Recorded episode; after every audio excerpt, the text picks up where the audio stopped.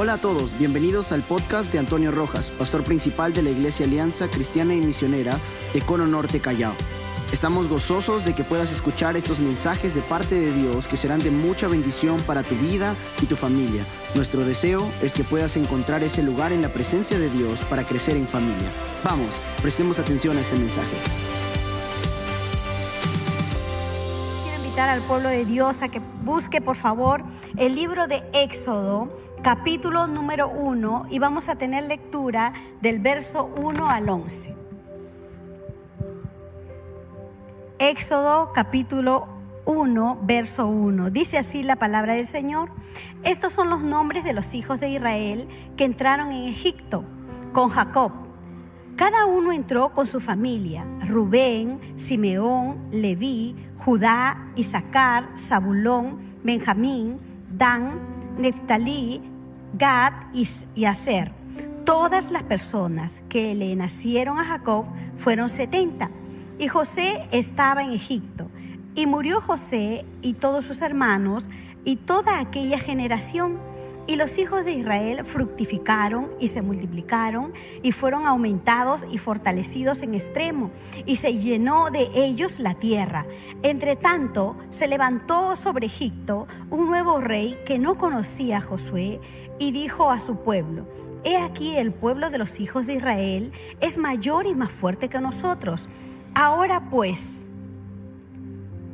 seamos sabios para con él, para que no se multiplique y acontezca que viniendo guerra, él también se una a nuestros enemigos y pelee contra nosotros y se vaya de la tierra. Entonces pusieron sobre ellos comisarios de tributos para que les molestasen con sus cargas y edificaron para Faraón las ciudades de almacenaje Pitón y Ram.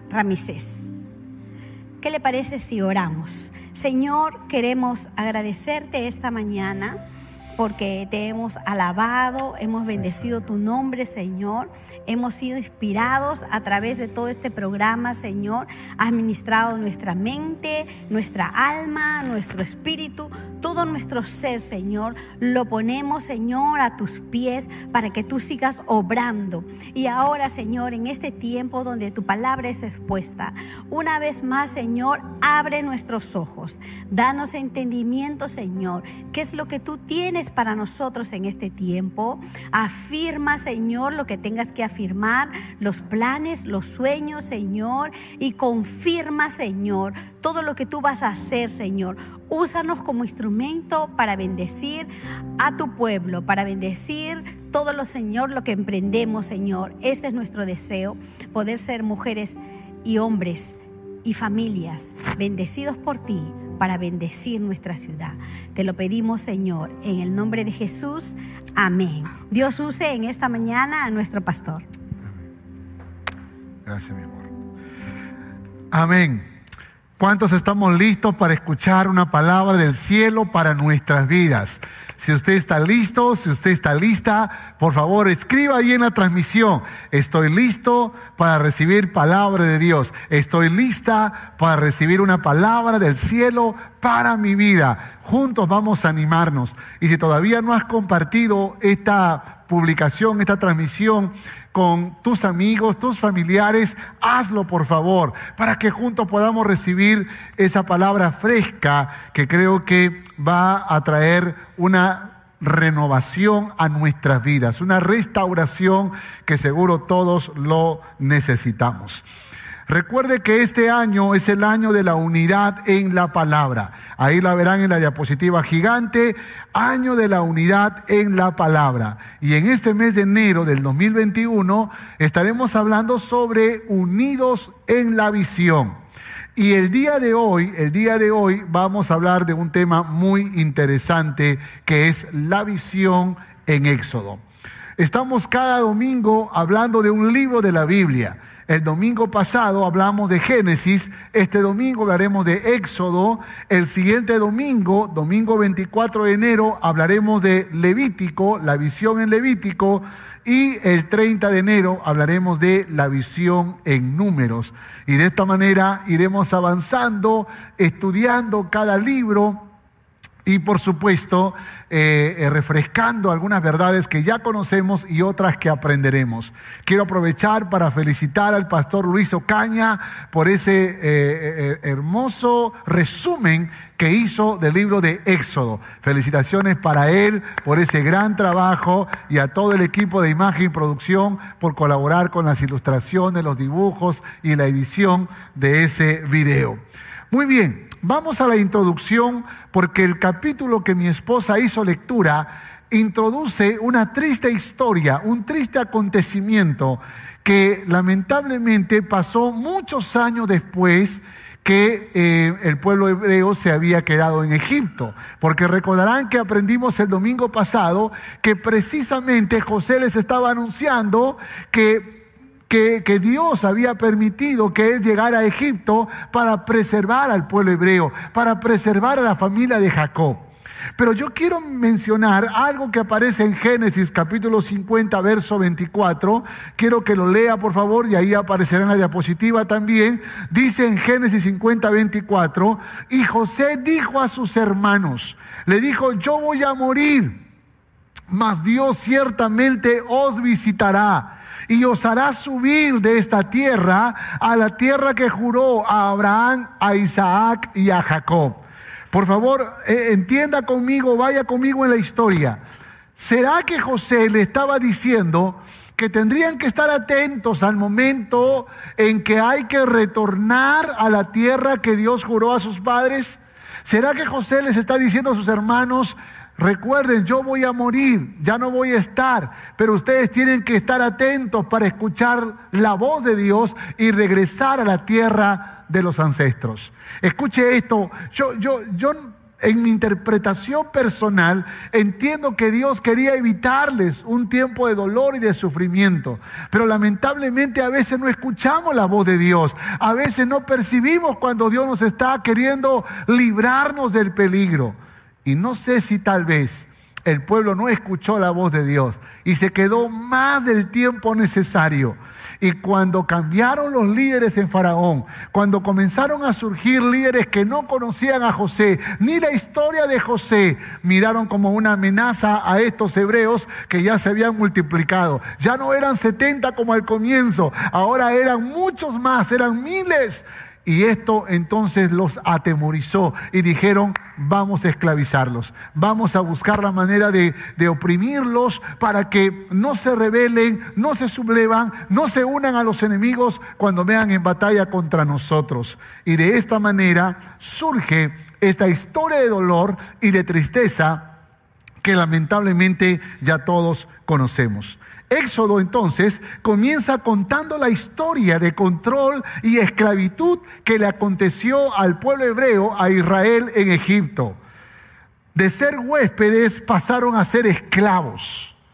Los 40 capítulos del libro de Éxodo se dividen en dos grandes temas. El primero, Moisés y la liberación de Israel, que va desde el capítulo 1 hasta el capítulo 18. Y la segunda, Moisés y los mandamientos de Dios, que va desde el capítulo 19 hasta el capítulo 40. Entre esos mandamientos también están los estatutos, las normas eh, que Dios estableció aún para la construcción del tabernáculo. De tal manera que si vemos la historia del libro de Éxodo, habla de un personaje principal, Moisés, Moisés en acción, Moisés en sus primeros 40 años, Moisés en sus segundos 40 años y Moisés en sus terceros 40 años. ¿Cuántos años vivió Moisés? 120 años. Éxodo significa camino hacia afuera o también significa salida. El personaje que será constante durante todo el desarrollo de este libro, el principal, es Moisés. Y quiero hablar de este Moisés. Y a través de la vida de Moisés, lo que quiero es retarte a ser un hombre de Dios, un hombre que, que, aprenda, una mujer que aprenda a escuchar la voz de Dios, a estar atento o atenta a lo que Dios establece, a lo que Dios indica, a lo que Dios ordena. Y va a ser muy preciosa esta enseñanza. ¿Qué significa Moisés? Salvado de las aguas. Éxodo también muestra la historia de un hombre y su familia que intenta comprender la voluntad de Dios y caminar tras una visión gloriosa. ¿Cuál es la visión que Dios le plantea a Moisés? Libertar al pueblo hebreo y en otras palabras, libertar familias. Libertar familias. Escuche esto, por favor, porque yo creo que es la misma visión que Dios nos ha dado a nosotros. Dios nos ha levantado para poder llevar un mensaje de esperanza y libertar familias en el nombre de Jesús. Libertar familias de las cadenas del pecado, de la condenación al infierno. Así que creo que en esta mañana Dios hablará a nuestros corazones. Y voy a rápidamente hablarle de tres puntos fundamentales importantes. La primera, Moisés en Egipto. Egipto, la segunda Moisés en Madián y la tercera Moisés en el desierto. Tres etapas importantes en la vida de Moisés y algunas verdades que vamos a aprender a través de la vida de Moisés. Vamos con la primera, Éxodo capítulo 2, verso 1 al 6. Busque conmigo, por favor, Éxodo capítulo 2, versos del 1 al 6. Dice así la palabra de Dios. Un varón de la familia de Leví fue y tomó por mujer a una hija de Leví, la que concibió y dio a luz un hijo. Y viendo lo que era hermoso, aquí está hablando de Moisés, le tuvo escondido tres meses, pero no pudieron ocultarle más tiempo. Tomó una arquilla de juncos y la calafateó con asfalto y brea y colocó en ella al niño y la puso en un carrizal a la orilla del río. Y una hermana suya se puso a lo lejos para ver qué lo que le acontecería. Y la hija de Faraón descendió a lavarse al río. Y paseándose sus doncellas por la ribera del río, vio ella la arquilla en el carrizal y envió una criada suya a que la tomase. Cuando la abrió, vio al niño. Y he aquí que el niño lloraba y teniendo compasión de él, dijo, de los niños de los hebreos es este. Hasta aquí la lectura bíblica para poder luego leer algunos versículos más en este capítulo, pero quiero rápidamente introducirme al primer punto. Moisés en Egipto. Moisés en Egipto.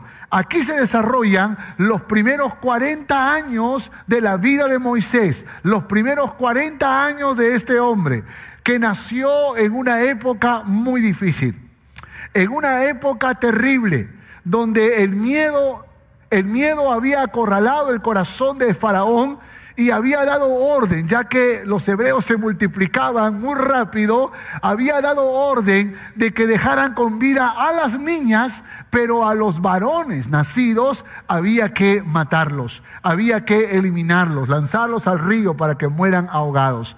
Y lamentablemente esta historia terrible de angustia y de dolor para los hebreos fue eh, el, contexto en el cual nació este niño llamado Moisés. Quizás el nombre que tuvo este niño antes era otro, porque recordaremos que este nombre se lo puso la hija de Faraón. Pero este pequeño bebé, dice la Biblia, que tuvo tres meses y era hermoso cuando la madre tuvo que idearse algo. Esta madre, como muchas madres que quiso salvar a su hijo, no sabía cómo hacer, no sabía qué, qué, qué idea. Voy y le ruego a Faraón, voy y le suplico, escondo a mi hijo, ¿qué es lo que hago para librar a mi pequeño? ¿Qué hago para poder eh, librarlo de la muerte? y se le ocurrió algo tan peligroso, algo tan terrible. Era como entregar el hijo al enemigo, era como permitir que lo maten frente a sus ojos, porque aunque sabemos la historia, cómo aconteció, también pudo haberse construido de otra forma, también pudo haber pasado todo lo contrario. Sin embargo, esta mujer se arriesga. Y dice el verso 7 entonces su hermana dijo a la hija de Faraón, en el momento que vio al bebé llorando, dijo a la hija de Faraón, iré a llamar a una nodriza de las hebreas para que te críe este niño. Mira que la hermana mayor, sabemos que se llamaba María. María entonces estaba mirando desde lejos a dónde llegaba el niño y cuando vio a la a la hija de Faraón mirando al bebé, en ese instante la niña se aparece y le dice, ¿quieres que te busque una nodriza? Una, una, una criada, una, alguien que pueda cuidar de tu bebé. ¿Y a quién crees que la llamó? A la propia mamá, a la propia mamá le dijo, mamá, ven que te están necesitando. Y de pronto le dice la, la, hija de Faraón, por favor, cuídamelo hasta que crezca un poco más y yo te pagaré. Note lo que sucede. Entonces el hijo se le devuelve a la madre verdadera y encima le van a pagar por esto para que críe a ese pequeño por un tiempo más. Dice el verso 10, y cuando el niño creció, ella lo trajo a la hija de Faraón, la cual prohijó, lo prohijó y le puso por nombre Moisés, diciendo, porque de las aguas lo saqué de las aguas lo saqué. El mismo faraón, escuche esto por favor, el mismo faraón que esclavizó a los hebreos, ahora está alimentando y cuidando a aquel que sería el libertador de los hebreos. El mismo faraón que está esclavizando a los hebreos, ahora está alimentando y criando al libertador de estos hebreos. Verso 11. Dice, en aquellos días sucedió que crecido ya Moisés, salió a sus hermanos y los vio en sus duras tareas. Y observó a un egipcio que golpeaba a uno de los hebreos, sus hermanos. Note por favor la historia y los detalles de esta historia. Por favor, observe esta historia. En la historia lo que yo noto es que la hija de Faraón está criando a un hebreo, pero que este niño cuando crece se da cuenta que la piel, la estructura física, la fisonomía que tiene no corresponde a la raza de los egipcios, sino más bien corresponde a la de los hebreos. Así que no le pudieron ocultar que él era un hebreo. Por eso la Biblia dice que cuando era joven salió a ver a sus hermanos, en otras palabras, a los, a los suyos. Pero la diferencia era que él había sido tomado como un hijo adoptivo, ¿no? O, adoptado. De tal forma que no se le pudo ocultar sus eh, raíces hebreas, pero al mismo tiempo se le preparó, se le entrenó y se le formó para que fuese un líder en Egipto, un guerrero en Egipto, un príncipe en Egipto. Sin embargo, probablemente la formación que recibió de su madre cuando era pequeño. Quizás el hecho de mirar el dolor y la angustia de los que están a su alrededor despertó en Moisés un corazón compasivo. Algo en su alma, algo en lo más profundo de su interior, le hacía pensar que él podía hacer algo para ayudar a sus hermanos hebreos. Por favor, piensen en esto. Porque yo creo que en ocasiones es Dios quien despierta ese sentimiento, esa compasión por tratar de hacer algo por los demás. ¿No te ha pasado alguna vez que tienes carga por querer ayudar a los jóvenes o tal vez a las familias? De pronto no tienes en tu corazón el deseo de poder ayudar a los niños pobres de la ciudad o de otras ciudades. ¿No ha pasado que de pronto sientes una carga muy grande por la gente que está en la cárcel o en los hospitales? ¿No, no, no ha pasado que de pronto mientras estás caminando en la vida sientes carga por, por niños de la calle o por situaciones, por, por gente que de pronto está pasando algún tipo de crisis? Yo creo que todos esos sentimientos o esos pensamientos que tenemos en el corazón surgen cuando es una actitud compasiva que quiere llevar esperanza de salvación, surge del corazón de Dios. Y es Dios quien está sembrando en el corazón de Moisés este sentir. Pero Moisés no sabe controlar este sentir, no sabe controlar esta pasión. Y él cree que puede resolverlo matando a un soldado egipcio. Él cree que puede hacerlo tratando de separar a dos hebreos que se van a pelear. Él trata de hacer de alguna manera algo para beneficiar a sus hermanos, pero descubre que hay algo que le falta y es un entrenamiento, es una preparación, es una formación que no la puede recibir en Egipto. Los 40 primeros años de, de, Moisés fueron importantes, aprendió mucho, pero hay algo que él tiene que aprender y que no lo va a lograr, no va a lograrlo en Egipto. Él tiene que moverse hacia otro lugar. Dios despertará en Moisés una carga por sus hermanos hebreos, pero antes Moisés necesita ser forjado. Y creo que Dios está llevándonos por ese proceso donde tenemos que ir aprendiendo cómo Él está guiándonos. Me encanta la habilidad, la astucia de la de la mamá de Moisés para hacer este movimiento que finalmente se le devuelve como bendición para ella. Y creo que Dios nos ha dado habilidad, nos ha dado capacidad, nos ha dado inteligencia y una gracia especial para poder hacer algo que pueda traer bendición, no solo para nuestras vidas, sino para otras familias. Pero aún con todo, necesitamos entrenamiento. Y ese entrenamiento pues hará que Dios te lleve a una situación, a una situación, puede ser de crisis, que tal vez tú y yo necesitamos para que Dios pueda ampliar nuestro horizonte.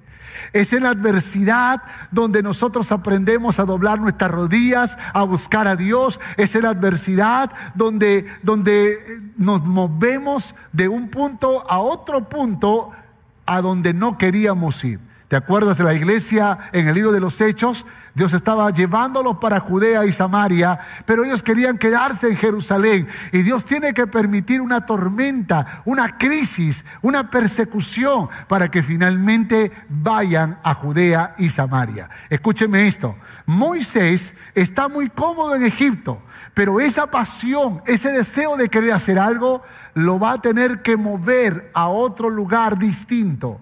Y, Dios va a permitir una persecución contra Moisés para poder llevarlo a una nueva etapa en su vida donde él aprenderá algo que no podrá aprender en Egipto. Escuche esto, por favor, porque yo creo que nosotros en esta hermosa casa a la que, eh, a la que pertenecemos, puede que Dios te, te, muestre nuevos desafíos. Puede que seas un tutor y Dios ahora te reta para ser un supervisor. Puede que tú seas un supervisor y Dios te reta a ser un ministro. Puede que seas un ministro y Dios te reta a ser un pastor. Puede que seas un pastor de apoyo y Dios te reta a ser un pastor zonal.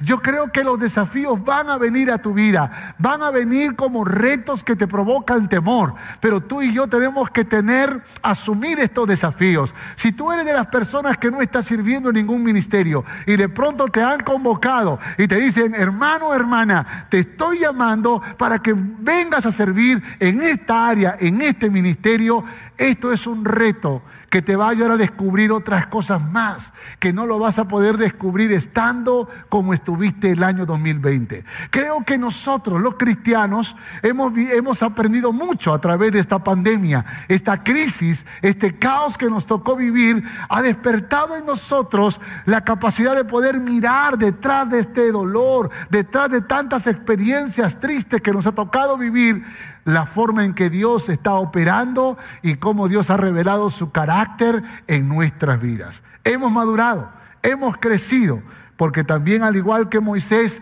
hemos vivido esta primera fase de una manera en la que hemos aprendido, pero hay una segunda etapa. Quiero que vayamos al segundo punto. Moisés en Madián. Vaya por favor conmigo a, Éxodo capítulo 4, verso 19 al 21. Éxodo capítulo 4, verso 19 al 21. Dice así la palabra. Y, y luego del 24 al 26.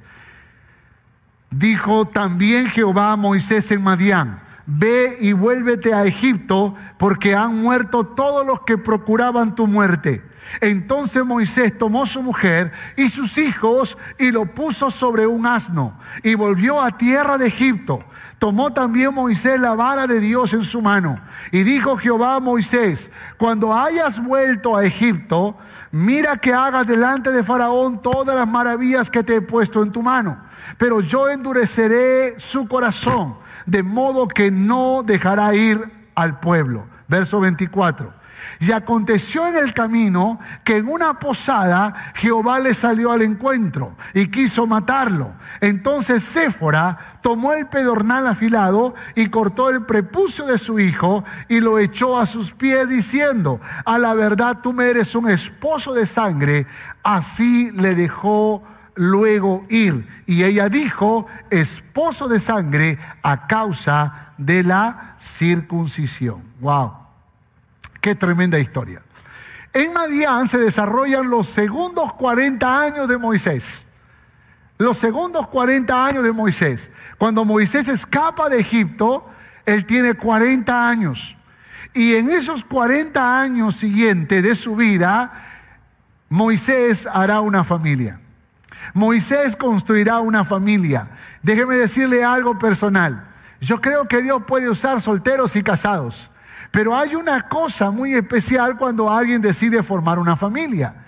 Y es que aprende algo poderoso que le va a servir para la vida ministerial, que le va a servir para la vida en general. Porque no es sino hasta que tenemos familia que aprendemos desprendimiento, sacrificio, renuncia, generosidad. Yo nunca voy a olvidar que cuando, cuando estaba soltero, y yo pertenezco a una familia muy grande, de hecho que tenía muchos hermanos y primos y todos juntos, mi madre cocinaba en una olla gigantesca, pero al mismo tiempo era peligroso llegar tarde a la mesa a almorzar porque los primos eran bravos, ¿no? Y, de pronto la, olla se terminaba así, en 20 minutos. Entonces había que proteger el plato de comida, había que, estar sentado a tiempo para poder tener el plato de comida allí listo para comerlo. Bueno, yo crecí con eso en la mente. Y cuando me casé, y por supuesto estábamos con Romy almorzando, yo tenía el privilegio siempre de tener el plato más grande, mi esposa siempre era muy detallista conmigo, así que me sentía súper feliz hasta que nació Josías. Cuando Josías nació, él quería, por alguna razón quería mi comida. Por alguna razón él decía, yo quiero eso, yo quiero eso. Y era como de pronto probar mi alma, porque yo que no quería que nadie tocara mi plato de comida, ahora tengo que aprender con este pequeño a entregarle lo mío, a renunciar, a sacrificarme, a levantarme muy temprano, a despertarlo, a acompañar a Romy para amamantar al, al pequeño y al segundo y hacer muchos esfuerzos. Déjenme decirles algo, que cuando uno se casa, y más aún cuando llegan los hijos, uno aprende lo que es la renuncia, el sacrificio, el gastarse por amor a las otras personas. Cuando una persona está soltera, no digo que no hay sacrificio, pero como que de alguna manera puede saltar algunos sacrificios y probablemente solo hacerlos cuando lo sienta en su corazón. Pero cuando uno es esposo, cuando una es esposa, o más aún cuando uno es padre o madre, los sacrificios son todos los días, todos los días. Creo yo que Dios está queriendo que Moisés aprenda algo importante. Y lo que Dios quiere que aprenda son principios que solo se pueden aprender cuando se experimentan. Y aquí entonces está la familia. Capítulo 18, verso 3, nos menciona el nombre de los hijos. Ya sabemos que la esposa se llamaba Séfora, pero el nombre de los hijos. Y quiero que lea con mucho cuidado dice a sus dos hijos, el uno se llamaba Gersón, porque dijo, forastero he sido en tierra ajena. Note los nombres, por favor. Forastero he sido en tierra ajena. Y el otro se llamaba Eliezer, porque dijo, el Dios de mi padre me ayudó y me libró de la espada de Faraón. ¿Se han dado cuenta que el nombre de los hijos tiene que ver con su historia del pasado? Es interesante porque el domingo pasado cuando hablamos de los hijos de José, también José tenía dos hijos, Manasés y Efraín, ¿se acuerdan la historia? Que también refería a cosas que le habían sucedido en el pasado. Aquí encontramos algo similar. Parece ser que en los hijos Moisés está aprendiendo algo, algo que no se puede aprender de otra manera. Moisés está encontrando en cada uno de sus hijos un recuerdo, un recuerdo que probablemente tiene que ver con hacer la paz con su pasado. Él necesita poner en orden su vida. Él necesita arreglar algunas cosas antes de retornar como el libertador para Egipto. Escúcheme esto, por favor. Escúcheme esto.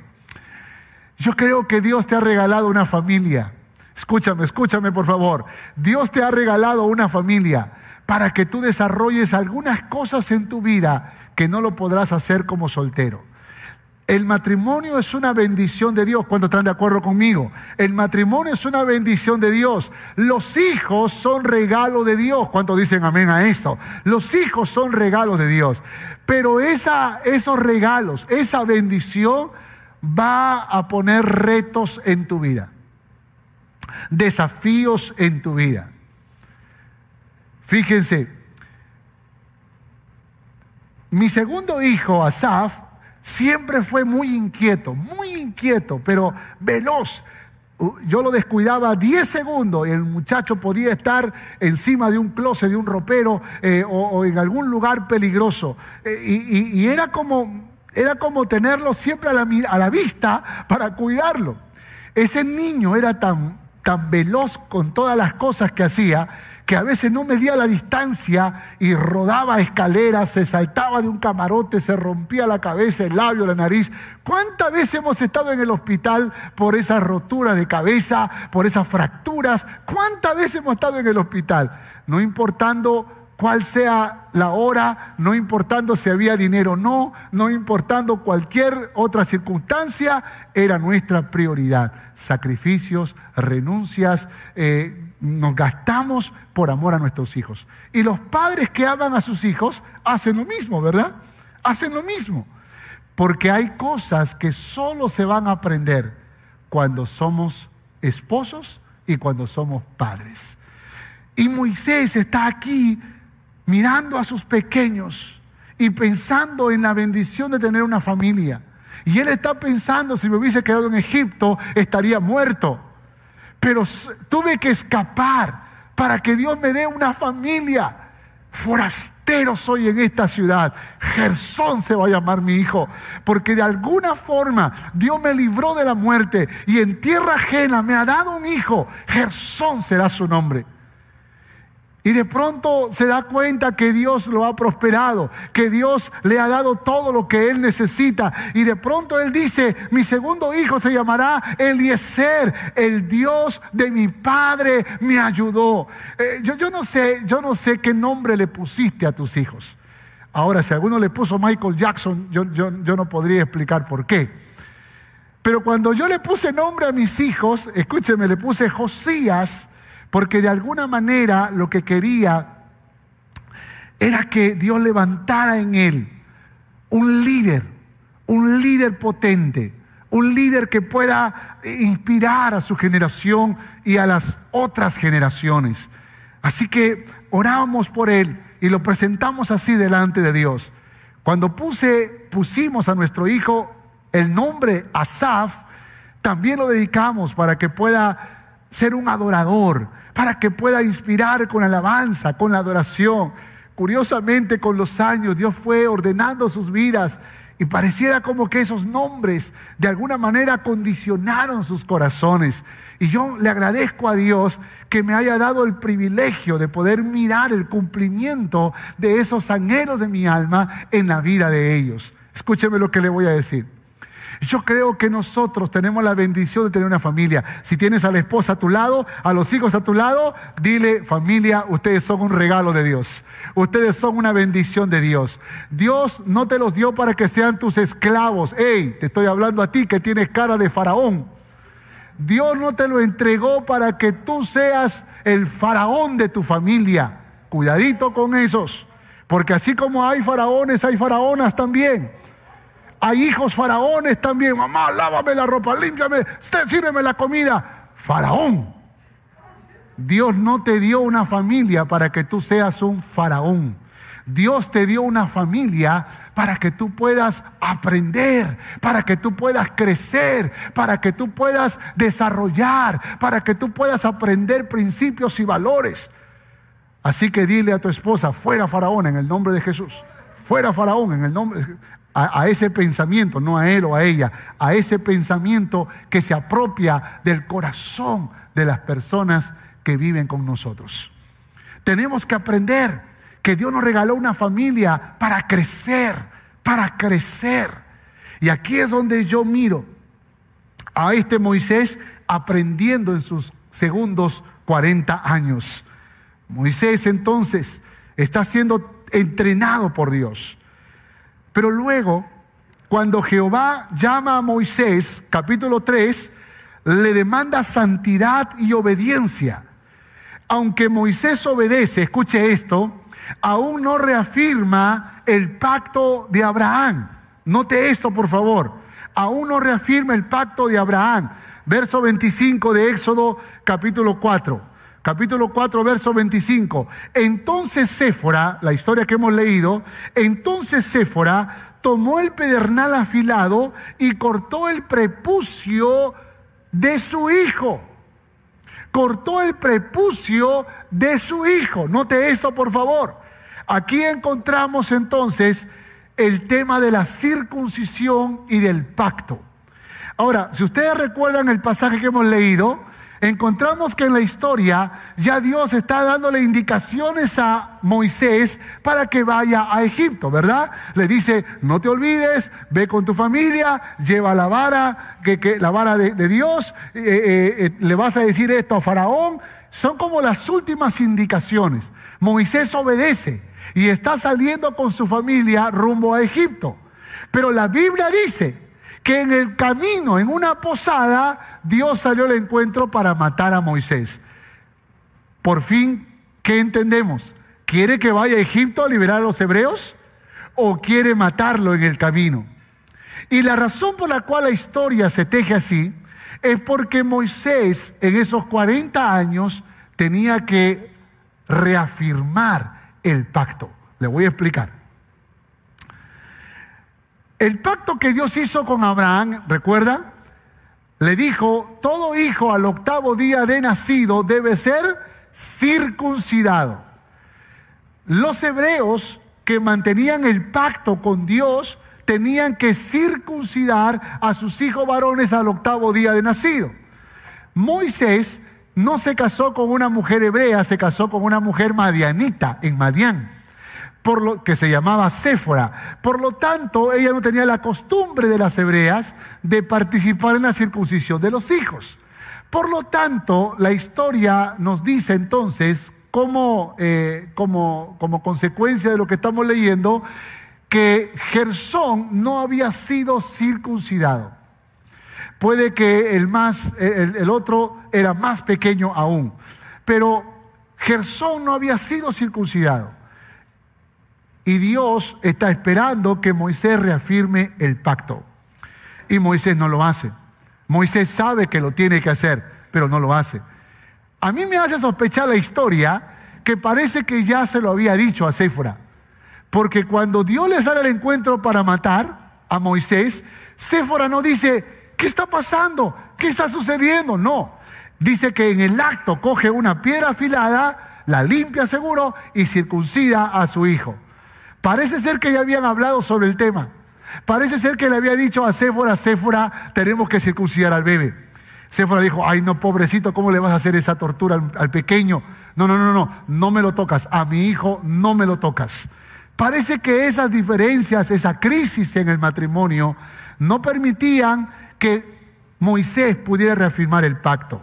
Pero cuando llegó el momento, Séfora sabía que la cosa era muy seria. Y Séfora dijo, viuda no me voy a quedar. Así que agarró una piedra y circuncidó al niño. Y dice la palabra, verso 20, 25, 26, perdón, dice, así le dejó luego ir y ella dijo, esposo de sangre a causa de la circuncisión. Esposo de sangre a causa de la circuncisión. La palabra sangre aquí la palabra hebrea es Dan. Y Dan significa muerte. Muerte. Escúcheme esto, por favor. Está diciendo esposo de muerte a causa de la circuncisión. Y, yo, creo, yo creo que podemos entender lo que, lo que la palabra nos trata de decir. Porque el pacto incluye derramamiento de sangre. ¿Cuántos dicen amén a eso? El pacto incluye derramamiento de sangre y la muerte o el derramamiento de sangre que puede significar la muerte implica un nuevo comienzo. Implica un nuevo comienzo. Por eso que en el simbolismo de, eh, de las prácticas judías o hebreas era sacrificar a un cordero, derramar la sangre de ese cordero y que eso era la reafirmación del pacto en adoración a Jehová. Y la evidencia externa de ese pacto se evidenciaba en la circuncisión que se hacía a todo varón que nacía en una casa hebrea. Note esto, por favor, porque aquí lo que encontramos es que la circuncisión también provocaba un derramamiento de sangre, que simbólicamente era muerte, era muerte. ¿Sabe? La Biblia dice, la Biblia dice que Jesucristo es el mediador del nuevo pacto. La Biblia dice, el, el autor de los Hebreos dice que sin derramamiento de sangre no hay remisión de pecados pero tenía que ser derramada la sangre de un justo. Y ese justo fue Cristo Jesús, quien murió en la cruz del Calvario y entregó su vida por nosotros, quien derramó hasta la última gota de su sangre para que tengamos vida y vida en abundancia. Y esa obra gloriosa de la cruz, escuche esto iglesia, esa gloriosa obra de la cruz le puso final a nuestra vida a una forma de vida que teníamos antes y empezó un nuevo comienzo. Por eso que la Biblia dice que de modo que si alguno está en Cristo Jesús, nueva criatura es. Las cosas viejas pasaron y todo es hecho de nuevo. Cuando venimos a Cristo Jesús, empieza un nuevo tiempo, empieza un nuevo comienzo, porque alguien derramó sangre, porque alguien se sacrificó, porque alguien murió por nosotros y ese es Jesucristo, nuestro Señor y nuestro Salvador. Pero esto en el pasado era un simbolismo. Por esa razón era importante para Dios que Abraham reafirme el pacto. Y ese pacto tenía que ser reafirmado por la circuncisión, derramamiento de sangre. Por esa razón, Séfora dijo, ahora eres mi esposo de sangre a causa de la circuncisión. Estamos unidos por la circuncisión de nuestro hijo. ¿Sabe? Déjeme decirles algo. El pacto no tiene que ver solo con una relación con Dios. Escuche esto, iglesia. El pacto no solo tiene que ver con una relación con Dios. El pacto también también tiene que ver con una relación con nuestro cónyuge. Hay muchos muchos matrimonios que están legítimamente casados, pero no han entendido el significado del pacto. Y donde no hay pacto, escúchame iglesia, no hay bendición. Por lo tanto, Séfora está descubriendo algo poderoso. Ella estaba descubriendo algo grandioso. Pareciera que de alguna manera Dios se lo reveló. En el momento en que circuncidó a su hijo, le dijo, estamos unidos ahora por la circuncisión. Ahora hemos muerto. Escuche esto, iglesia. Ahora hemos muerto para empezar un nuevo tiempo. Séfora estaba viviendo conforme a sus propias ideas, a sus propios pensamientos, revelándose a la autoridad de su esposo Moisés, haciendo su propia voluntad. Pero ahora le está diciendo al esposo, ahora ya no quiero caminar de acuerdo a mi voluntad, ahora quiero que caminemos en un nuevo tiempo, en un nuevo inicio, porque ahora hemos renovado el pacto por la circuncisión, hemos renovado el pacto. ¿Qué necesario? Es que los matrimonios renueven el pacto que es necesario que los matrimonios que lamentablemente han fallado eh, eh, practicando adulterio o hablando, ah, diciendo cosas indebidas, humillando a su marido, a su mujer, haciendo cosas indebidas, viviendo a su manera, tienen que renovar el pacto, tienen que volver a renovar ese pacto matrimonial, tienen que morir, tienen que morir para empezar un nuevo tiempo. ¿No es eso el matrimonio? Por tanto, dejará el hombre a su padre y a su madre, morirá a su, a su antigua familia y se unirá a su mujer y serán una nueva familia. Y yo creo que hay muchos esposos que están legítimamente casados, pero todavía son hijitos de mamá. Todavía siguen las tradiciones o, o, las reglas o la forma de pensar, o peor aún, lejos de la verdad de Dios. Creo que es necesario que aprendamos a ser hombres de la palabra.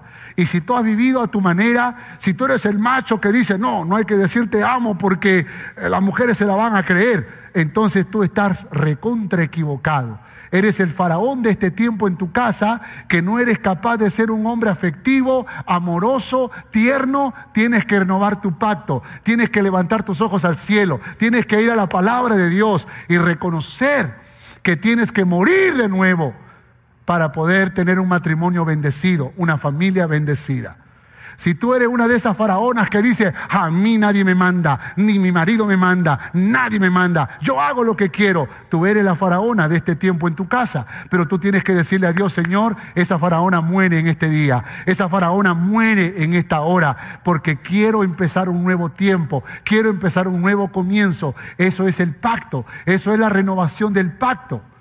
Fíjate que Dios estaba decidido a matar a Moisés, el hombre que sería utilizado para ser el libertador, porque no renovó el pacto. Si tú crees que Dios te va a usar así porque, porque te necesita, te voy a dar una triste noticia. Dios no nos necesita, nosotros necesitamos de Dios. Por esa razón, si tú vas a obedecerle a Dios, obedécele de corazón. Si tú realmente quieres hacer las cosas bien, no lo hagas al 30, al 50, al 70, al 90%, hazlo al 100%. Y si tienes que mirar a los ojos a tu esposa, si tienes que mirar a los ojos a tu esposo y decirle, perdóname porque no he sido el esposo que la Biblia enseña, no he sido la esposa que la Biblia enseña, pero hoy quiero renovar mi pacto contigo, hoy quiero un nuevo comienzo, Hoy muero a mi carne, hoy muero a mis deseos, hoy muero a mi propia voluntad para obedecer no la voz del pastor, sino la voz de Dios que se revela en la palabra de Dios. Entonces tu matrimonio será bendecido. ¿Cuántos quieren tener matrimonios bendecidos? ¿Cuántos quieren tener familias bendecidas? Pues no la vivas a tu manera, vívelo a la manera de Dios. Sin embargo, la historia dice que después que circuncidó y dijo esto Séfora, Dios les dejó ir y llegaron a Egipto. El tercer y último punto, Moisés en el desierto. Éxodo capítulo 19, verso 3 al 8. Búsquelo por favor. Éxodo 19, verso 3 al 8. Dice, y Moisés subió a Dios, y Jehová lo llamó desde el monte diciendo, así dirás a la casa de Jacob y anunciarás a los hijos de Israel, vosotros visteis lo que hice a los egipcios y cómo os tomé sobre alas de águilas y os he traído a mí. Ahora pues, si dieres oído a mi voz y guardareis mi pacto, y vosotros seréis mi especial tesoro sobre todos los pueblos, porque mía es toda la tierra, y vosotros me seréis un reino de sacerdotes y gente santa. Estas son las palabras que dirás a los hijos de Israel. Entonces vino Moisés y llamó a los ancianos del pueblo y expuso en presencia de ellos todas estas palabras que Jehová les había mandado. Y todo el pueblo respondió a una. Escuche, todo el pueblo respondió unidos, unidos. ¿Qué respondieron? Todo lo que Jehová ha dicho, haremos. ¿Qué respondió el pueblo unido? Respondió, todo lo que Jehová ha dicho, haremos. ¿Cuántos aquí en esta hora pueden repetir conmigo esto? Todo lo que Jehová ha dicho, haremos. Puede decirlo allí en su casa, allí en su casa, repítalo conmigo a la voz de tres. Uno, dos y tres. Todo lo que Jehová ha dicho, haremos. Una vez más, todo lo que Jehová ha dicho, haremos. Estaban unidos en un mismo corazón. Dios tenía que preparar el corazón de Moisés, porque parece ser que en, los primeros, en la primera etapa de su vida, Moisés era violento, Moisés era agresivo, Moisés era reactivo. Pero en los siguientes 40 años, parece ser que Dios le dio una familia y le enseñó a ser humilde. Le enseñó a ser misericordioso, a ser compasivo, a buscar el bienestar de los demás, a luchar por otras personas. Parece que Dios le enseñó cosas como aprender a amar la familia, a cuidar de los hijos, a renovar el pacto. Moisés fue un hombre fiel a su esposa.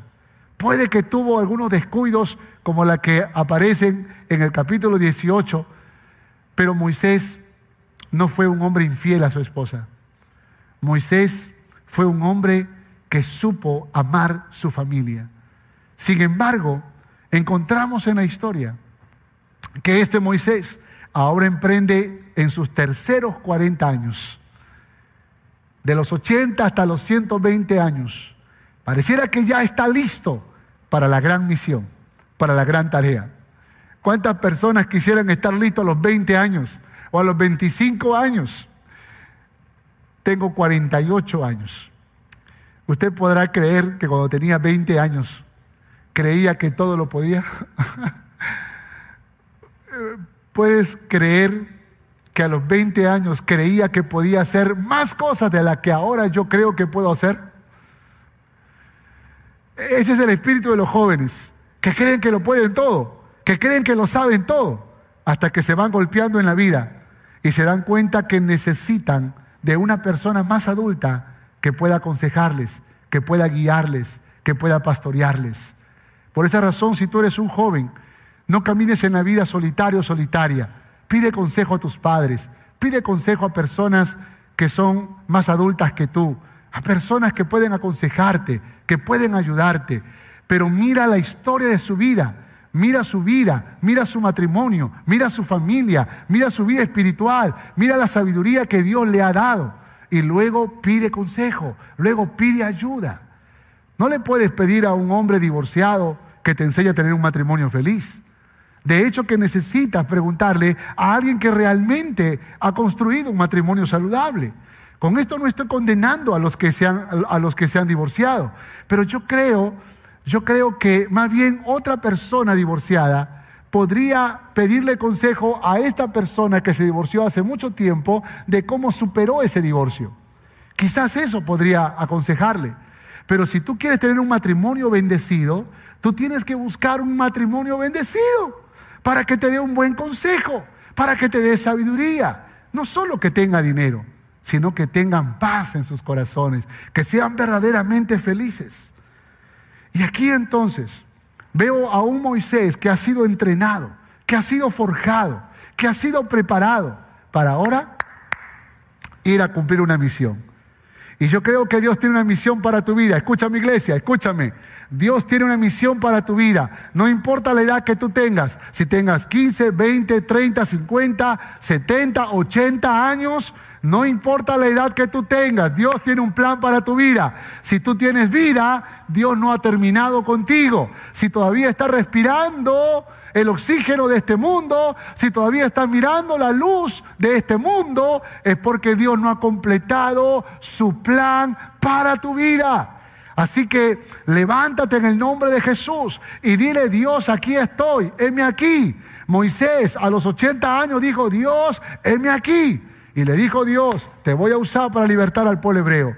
¿Cuántas veces Dios nos está llamando para libertar a un mundo que está esclavo del pecado, a un mundo que está enseguecido, a un mundo que está dejándose arrastrar por la filosofía eh, de, esta, de esta sociedad postmoderna, independientemente peligrosa o peligrosamente independiente?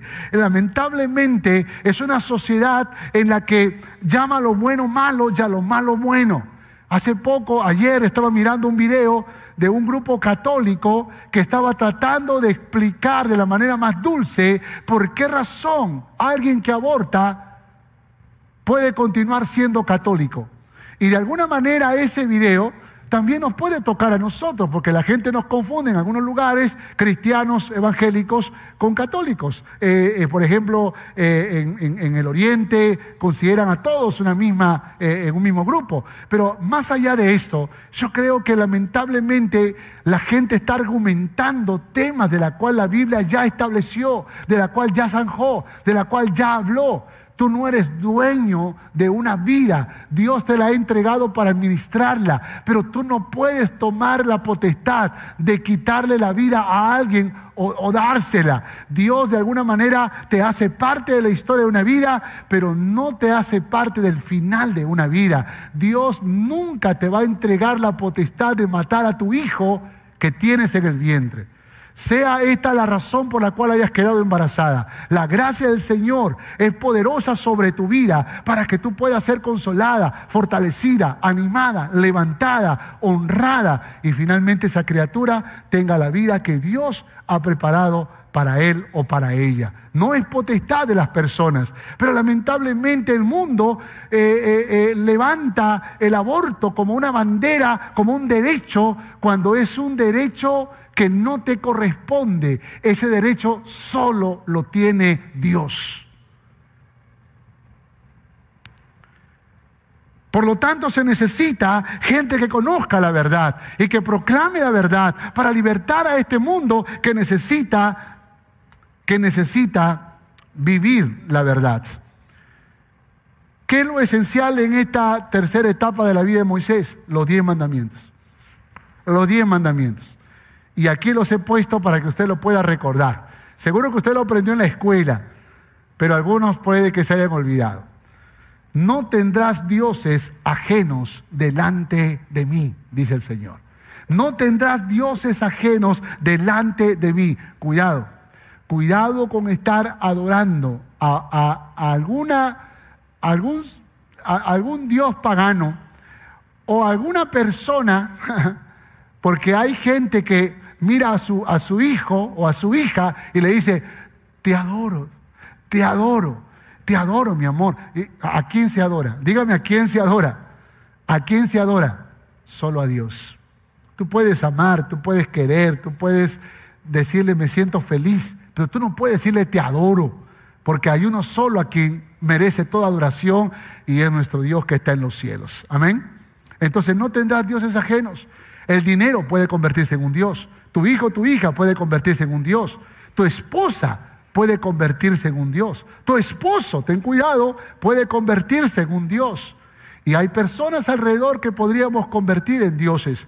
Por esa razón, ten cuidado. Lo material se ha convertido en un Dios, alguna persona, algún Dios extraño. La Biblia dice, si tú eres mi hijo, no tendrás dioses ajenos delante de mí. Segundo mandamiento, dice la Biblia, no te harás imagen. No te harás imagen, no levantarás ídolos, ni de lo que está en el cielo, ni de lo que está en la tierra, ni de lo que está debajo de la tierra. En otras palabras, ni del mismo Dios harás imágenes, ni de personas, menos de demonios. Es decir, tenemos que nosotros recordar que las esculturas, las imágenes, son ídolos que Dios rechaza.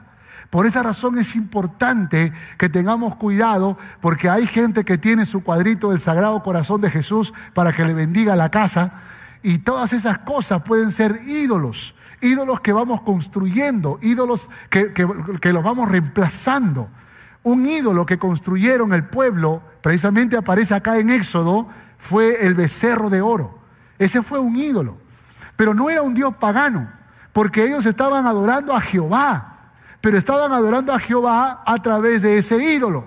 Y Dios no aplaudió eso, Dios no reconoció eso, Dios no, a Dios no le agradó eso, sino por lo contrario, Dios lo condenó y le dijo a Moisés, voy a matar a todo este pueblo. Moisés tuvo que interceder para que eso no pasara. Hay gente que muchas veces decora las casas, y sobre todo en la época navideña, con ídolos. Y hay que tener cuidado. Hay que tener cuidado en la vida cuando vamos decorando la casa. ¿Qué significado tiene? ¿Qué simbolismo tiene? ¿Vas a poner unas flores? ¿Cuál es el simbolismo? ¿Un número? ¿Cuál es el simbolismo? ¿Una caja de regalo? ¿Cuál es el simbolismo? ¿Cuál es el mensaje? Pero si tú te das cuenta que son ídolos, elimínalos de tu casa en el nombre de Jesús. Tercero, tercero, no tomarás el nombre de Jehová tu Dios en vano no tomarás el nombre de Jehová tu Dios en mano. ¿Sabe qué significa esto? Significa que no estés usando el nombre de Dios como lo usa el mundo. Ah, Dios mío, eh, ay, llegué tarde, Dios, llegué tarde. Y uno va usando la palabra Dios para muchas cosas que, no, que, no, que, no se, que, no corresponde. Y no puedes estar tomando el Dios, eh, el nombre de Dios en vano. Ni jurar en su nombre. Ni jurar en su nombre. Pero muchas veces usamos, ¿sabe lo más terrible que yo vi en España? Lo más terrible que yo vi, o que por lo menos me contaron, porque no escuché eh, eh, eh, literal, me contaron de que todas las lisuras que se dicen en España, o por lo menos las más horribles, tienen que ver con un insulto a Dios. Tiene que ver con un insulto a Dios. Entonces la pregunta es, ¿será que nosotros estamos tomando el nombre de Dios en vano? ¿Será que muchas veces estamos metiendo el nombre de Dios en cada cosa que, hagamos y que hacemos y, y de pronto estamos mal usando el nombre de Dios?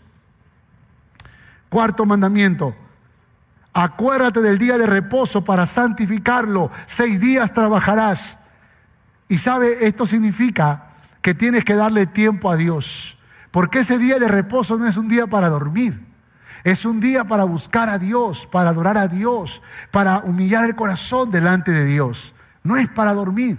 Alguien dice, tengo mi día de reposo, voy a roncar todo el día. No, eso, eh, mandamiento de Jehová todavía dice. No, no tiene que ver nada con eso. Tiene que ver con renovar tus fuerzas en la presencia de Dios. Tiene que ver con, con, descansar en los brazos del Señor, con, con, meditar en su palabra, en su verdad, con alabarle, con buscar su rostro y su presencia. Y tenemos que dedicarle tiempo a, esta, a, nuestras vidas, eh, separando un día para el Señor. Generalmente nosotros usamos el día domingo. Buscamos a Dios por la mañana como pueblo unido, buscamos a Dios por la noche como pueblo unido y mantengamos ese espíritu. Y de esa manera tomemos el domingo como ese día de reposo en que dejamos todas nuestras actividades cotidianas para poder concentrarnos en buscar el rostro de Dios. Quinto mandamiento, honra a tu padre y a tu madre honra a tu padre y a tu madre. Y esto nos habla entonces acerca de agradecerles, de amarles, de, obedecerles. Y dice que es el mandamiento con promesa. Otro, otro mandamiento, no matarás, no matarás. La Biblia dice cualquiera que le dice fatuo a su hermano, cualquiera que lo insulta o que lo humilla, ya lo mató en su corazón. También otro mandamiento, no cometerás adulterio. Recuerda que la Biblia dice cualquiera que mira a una mujer para codiciarla, ya adulteró con ella en su corazón. También dice, no hurtarás, octavo mandamiento, no hurtarás, que significa que no engañarás, no robarás, no harás cosas indebidas, eh, no, no robarás. Sabe que hay estudios eh, muy interesantes en la que también utilizan este mandamiento para hablar acerca de los diezmos y las ofrendas, porque no diezmar u ofrendar podría también significar robarle a Dios, como lo dijo el profeta Malaquías. Entonces, no robarás o no hurtarás significa que tenemos que ser justos y honestos con todo lo que llega a nuestras manos. Noveno mandamiento, no hablarás contra tu prójimo falso testimonio. Mira lo que dice el texto en Éxodo 20, no hablarás contra tu prójimo falso testimonio. Ten cuidado con estar hablando mal de otras personas. Ten cuidado con arriesgarte a poder decir cosas que no son verdaderas, porque eso puede destruir no solo la vida de quien hablas mal, puede arruinar tu propia vida. Por esa razón, ten cuidado, es el noveno mandamiento. Y el décimo mandamiento, no codiciarás ni la casa ni, ni, la mujer de tu prójimo. Todo lo que hay en tu casa, el siervo, la, bestia, eh, todo lo que hay en tu casa. La bestia no me refiero al, esposo, no me refiero a, estoy hablando del, del contexto de ese tiempo. Dice, ni tu siervo, ni tu vaca, ni tu bestia, pero todo lo que hay en tu casa. Así que hay que tener cuidado cuando uno llega a la casa del amigo, dice, mm, yo quiero ese mueble que tiene mi vecina, que tiene mi amigo, yo quiero tener ese mismo, ese mismo, esa misma decoración, yo quiero tener eso. Y va como un espíritu de competencia codiciando lo que no debe codiciar. Gócese con lo que Dios le ha dado y disfrute lo que Dios ha puesto en su mano. ¿Cuántos dicen amén? Qué interesante cómo Dios está guiando a Moisés para poder indicar a las familias las familias hebreas la importancia de consagrar su corazón a Dios. Quiero que vayamos a la conclusión. Conclusión. Conclusión. Quiero repasar el verso, capítulo 19, verso 5. Dice, ahora pues, si dieres oído a mi voz y guardareis mi pacto, vosotros seréis mi especial tesoro sobre todos los pueblos, porque mía es toda la tierra, y vosotros me seréis un reino de sacerdotes y gente santa. Escuche esto, por favor. Israel falló en el desafío de ser un reino de sacerdotes y gente santa. Ese era el deseo de Dios. El anhelo de Dios era levantar un pueblo, como un reino de sacerdotes y gente santa. Ese era el sueño de Dios, esa era la visión de Dios. Y lo iba a hacer a través de las familias. Por eso Dios estableció muchas normas y verdades y principios para las familias. Pero ahora el pueblo de Israel, haciendo su propia voluntad, se rebeló a la ley de Jehová y fracasaron en el intento.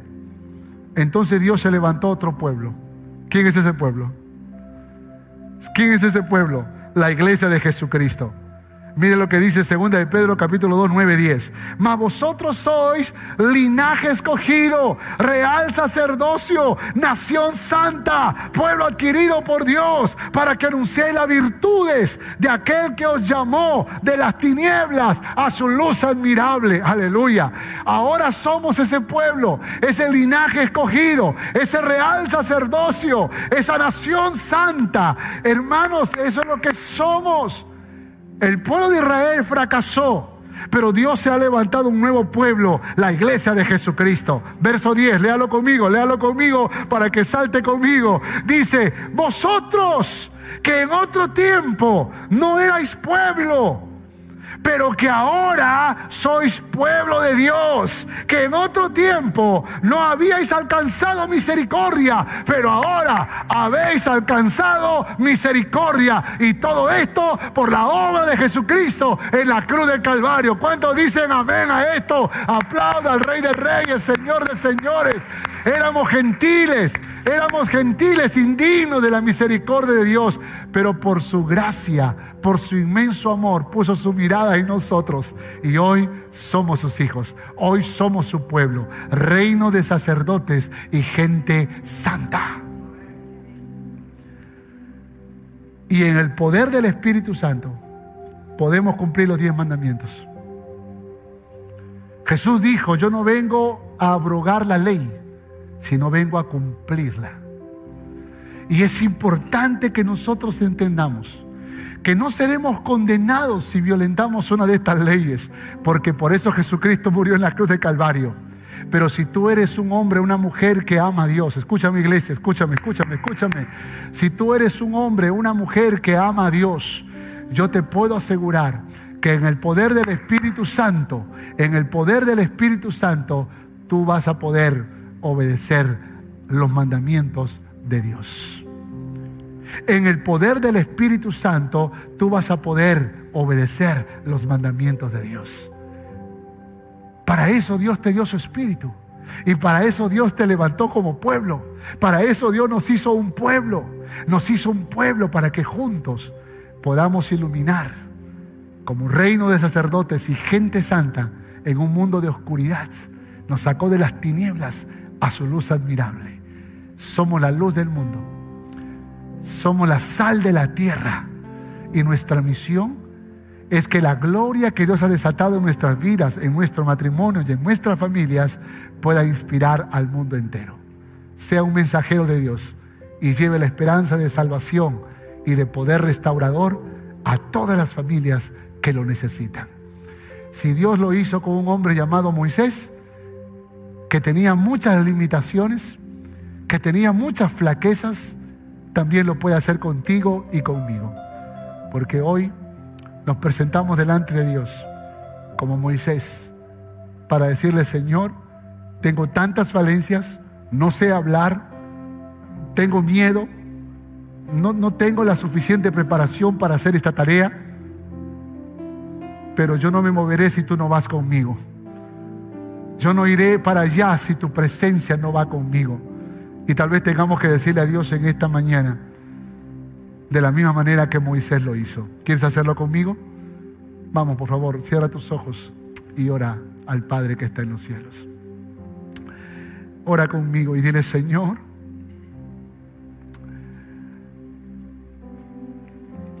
si tuviera que dividir mi vida en tres etapas, tendría que mencionar que la primera etapa fue una etapa de mucho dolor, de mucho sufrimiento, de mucha caos, de mucha crisis. Hubieron momentos alegres, pero muchos momentos tristes. Me sentía abandonado, me sentía abusado, me sentí maltratado, muchas veces me sentía sin valor, sin una estima adecuada. Crecí con muchos temores y con muchas angustias. Y esa es la primera etapa de mi vida. Logré hacer muchas cosas también, emprender proyectos, sueños, algunas caídas muy duras en la vida. Pero si algo puedo decir es que tu gracia y tu misericordia siempre estuvo conmigo. Y te conocí, Señor. Te conocí de una manera tal que tocaste mi corazón. Y empezó un segundo tiempo.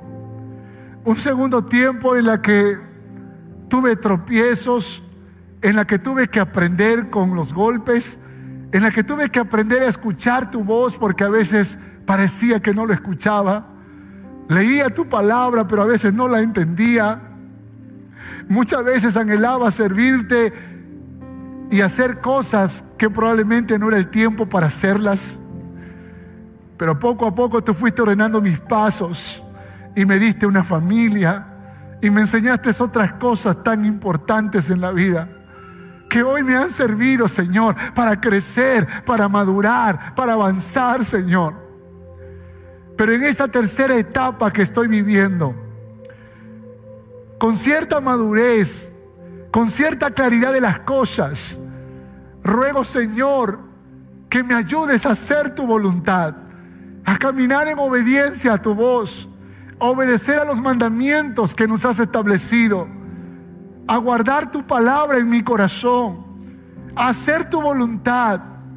Porque yo sé, Señor, que tú has hecho cosas maravillosas. Yo sé, Señor, que tú has obrado de manera tal que nos has conquistado de muchas formas y nos has instruido Aún la pandemia fue el entrenamiento para entrar en esta tercera etapa en la que puedo ser útil, podemos ser útiles en tus manos. Aquí nos ponemos delante de ti, Señor. Si lo pudiste hacer con Moisés, hazlo con nosotros, Señor. Hazlo con mi propia vida, Señor. Perdóname por las veces que yo fallé, pero ruego, Señor, que tu gracia nunca falte sobre mi vida, que el poder de tu resurrección se manifieste con poder y gloria en nosotros y en especial en mí, Señor. Me ha dado el privilegio de ser el pastor de esta iglesia. Me ha dado el honor de poder conducir una iglesia, Señor, y encaminarla en una visión. Y yo estoy convencido, Señor.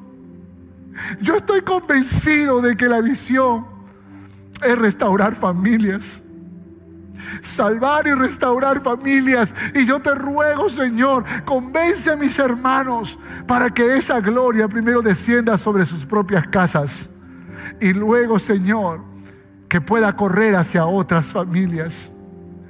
Y así como Moisés, que fue forjado y fue preparado para hablarle a las familias, dame a mí y a mis hermanos toda la preparación para hablarles a las familias en tu nombre, Señor. En tu nombre, porque somos la iglesia de Jesucristo. Tu presencia está con nosotros y tú nos das la victoria, Señor. Esa victoria, esa victoria que le diste a los hebreos cuando vencieron al ejército egipcio en ese mar de milagros en ese lugar, Señor, donde los carros de Faraón se hundieron, mostrando que tu gloria estaba con Moisés y con tu pueblo. Y yo sé que tu gloria está con nosotros, Señor. Yo sé que tu presencia está con nosotros. Así que te rogamos, ayúdanos, bendícenos, renuévanos y úsanos, Señor. Y caminar de gloria en gloria, de victoria en victoria en el nombre de Jesús. Amén y amén. Aleluya. Dale un fuerte aplauso al Rey de Reyes y Señor de Señores. A ti, mi querido amigo, amiga, que nos estás mirando a través de esta plataforma digital de Facebook o YouTube, quiero animarte a que tú te mantengas en contacto con nosotros. Quiero animarte a que tú empieces una relación de amor con Dios. Si tú no has entregado todavía tu corazón al Señor, tú puedes hacerlo en este momento. Ríndele tu corazón al Rey de Reyes, Señor de Señores. Empieza un nuevo tiempo, un nuevo comienzo, porque yo creo que Jesucristo no solamente eh, nos salva, sino que nos restaura y nos, nos acerca al Padre, nos revela al Padre para poder conocer su nombre. Y este es un privilegio que tú también lo puedes tener. Si tú quieres entregar tu vida a Jesús, aquel que murió por ti en la cruz de Calvario, repite esta oración. Repite esta oración. Señor Jesús, gracias te doy por tu gran salvación. Reconozco que soy pecador, que soy pecadora y te recibo en mi corazón como mi Señor y como mi Salvador. Escribe mi nombre en el libro de la vida. Vamos, díselo. Escribe mi nombre en el libro de la vida. Y a partir de ahora quiero ser tu hijo, tu hija. En el nombre de Jesús. Amén Esperamos que este mensaje haya sido de bendición para tu vida. Gracias por escuchar este podcast. Si deseas más información, visítanos en www.familiasrestauradas.org. Que Dios te bendiga.